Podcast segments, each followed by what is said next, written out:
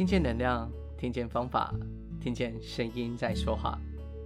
嗨，你今天过得好吗？我是雷恩。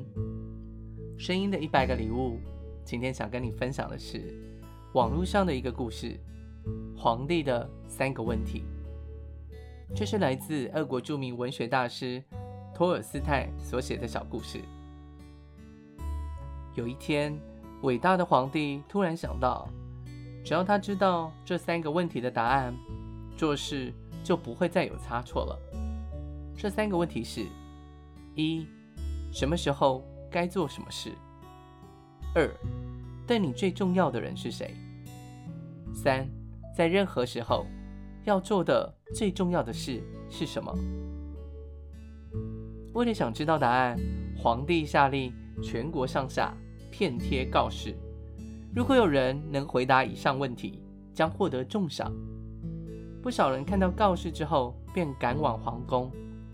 每个人的答案都各不相同。有人对第一个问题的建议是：皇帝应该制定一个详尽的时间表，将每年、每月、每天、每个小时该做的事都规划好，然后依表行事。只有这样，皇帝才能在对的时间做对的事。另外，有人认为，不可能事先计划好所有的事，皇帝应该把无谓的玩乐放在一边，保持对每一件事的关注，这样才能知道什么时候该做什么事。还有人坚持说，皇帝只靠自己，不可能有足够必要的先见和能力。决定什么时候做什么事，皇帝真正需要做的是设立一个智囊团，依照智囊团的建议行事。有人则说，有些事必须立即决定，没时间等大家商量。但是，皇帝如果想要预先知道会发生什么事，应该询问术士或预言家。众人对第二个问题的答案没有共识。有人说皇帝应该完全信任臣子，有人认为应该信赖神父和法师，还有人向皇帝推荐医生，也有人对武士充满信心。第三个问题的答案也是众说纷纭，有些人说科学是最重要的事业，其他人则坚持说是宗教，还有人主张最重要的是军事技术。皇帝对所有答案都不满意，一分赏赐都没有给。在沉思好几个晚上后，皇帝决定去拜访一位住在山上的隐士。据说他是一名智者。皇帝希望能够找到隐士，问他那三个问题。虽然他知道隐士从不下山，而且出了名的只见穷人。不愿和权贵有任何往来，于是皇帝装扮成普通农夫，命令他的随从在山下等候，让他自己去找那位隐士。到达圣人的住所后，皇帝发现他正在小屋前的菜园翻土。隐士看到陌生人，点头致意，然后继续翻土。体力劳动对他来说显然很吃力。他年岁很大了，每次把铲子戳进地里翻起土来，都会喘得厉害。皇帝走近他，我来这是想请教你三个问题：做每件事情的最佳时机为何？与你共事最重要的人是谁？不论何时都要做的最重要的事情是什么？隐士仔细地听着，但只是拍拍皇帝的肩膀，便接着翻土。皇帝说：“你一定是累了，来吧，让我帮你的忙。”隐士谢过他，把铲子递给皇帝，然后坐在地上休息。翻过两行土之后，皇帝停下来，向隐士重复他的三个问题。隐士仍然没有回答，但是这次站起来，指着铲子说：“你休息一下吧，我可以接着翻土。”可是皇帝没有停下来。一个小时过去了，两个小时过去了，最后太阳开始下山了。皇帝终于放下铲子，对隐士说：“我来这是要问你，看看能不能回答我的三个问题。如果你不能做任何回答，请明白告诉我，我也好踏上回家的路。”隐士抬起头问皇帝：“你有没有听到那边有人在跑？”皇帝转过头，他们看到一个留着白色长胡须的男人从树林里出来，手按着肚子上流血的伤口狂奔。那个男人还没跑到皇帝面前，便神志不清地跌倒了，躺在地上痛苦呻吟。皇帝和隐士掀开男人的衣服，看到一个被砍得很深的伤口。皇帝很仔细地清洗着男子的伤口，然后用自己的衣服包扎。可是不到几分钟，血就浸透了衣服。皇帝把衣服洗干净，再次包扎伤口，而且这样反复了好几次，直到男子的血不再往外冒。这名受伤的男子终于恢复了意识，向他们要水喝。皇帝跑到下面的河边，带回一壶干净的水。那个时候，太阳已经完全下山。夜晚的空气开始变冷。隐士帮皇帝把人抬进小屋，放到他的床上。那个男人闭上眼睛，安静地躺着。经过爬山、翻土的漫长一天后，皇帝累坏了，倚着门就睡着了。当他醒来，太阳已经爬上山头。他一时忘了自己身在何处，为何来到这里。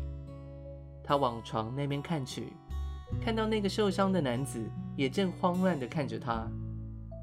当那个人与皇帝四目交接，他定下神来看着皇帝，轻声低语地说道：“请原谅我。你做了什么？要我原谅你？您不认识我，陛下，但是我认识你，我是你的死敌，我立誓要复仇。”因为在上次那场战争中，你杀了我的兄弟，抢走我的财产。当我知道你独自上山找隐士，我决定在你回程的路上突袭你，把你杀死。但我等了很久，也没有看到你出现。于是离开埋伏的地方，想找到你。可是我没找到你，反而先撞见你的侍从。他们认出我，砍了我一刀。幸运的是，我逃脱了，一路跑到这儿来。如果没遇见你，我现在必死无疑。我本想杀你，你却反过来救了我一命。我真是说不出的羞愧和感激。如果我活下来，我发誓，余生都做您的仆人。我也会嘱咐子子孙孙。同样侍奉你，请宽恕我吧。看到自己与宿敌就这么轻易和解了，皇帝欣喜若狂。他不但原谅这名男子，还许诺归还他所有财产，派御医和仆人服侍他，直到完全康复。命令侍从护送男子回家后，皇帝回去见隐士。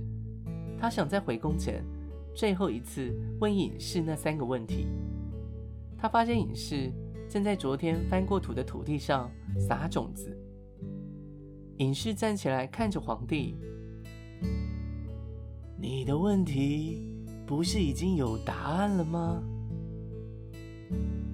怎么说？皇帝困惑地问。昨天，如果你没有同情我年老，帮我翻土的话。你会在回去的路上被那个人攻击，然后你会深深懊悔，怎么没有留下来和我在一起。所以，最重要的时刻就是你翻土的时候，最重要的人就是我，最重要的事就是帮我翻土。后来。当那个受伤的男人跑来这儿时，最重要的时刻就是你照料他伤口的时候，因为要是你不照料他，他就会死去，你也会失去和他和解的机会。同样的，他是当时最重要的人，最重要的事就是照料他的伤口。记住，最重要的时候永远只有一个，那就是现在。现在是我们唯一能主导的时间。最重要的人，永远就是那个当下和你在一起的，在你面前的人。而最重要的事，就是让现在你身边的人快乐。这就是人生所追求的。我想，这个故事主要是想跟我们分享。我们通常会想着未来要有什么计划，计划要怎么执行，往往忽略好好的把握当下。过去无法改变，未来还有变数，能够掌握的只有现在。如果我们可以把握现在，让每一个现在都值得，那这些现在串联起来的未来，就会是让我们可以期待的美好未来。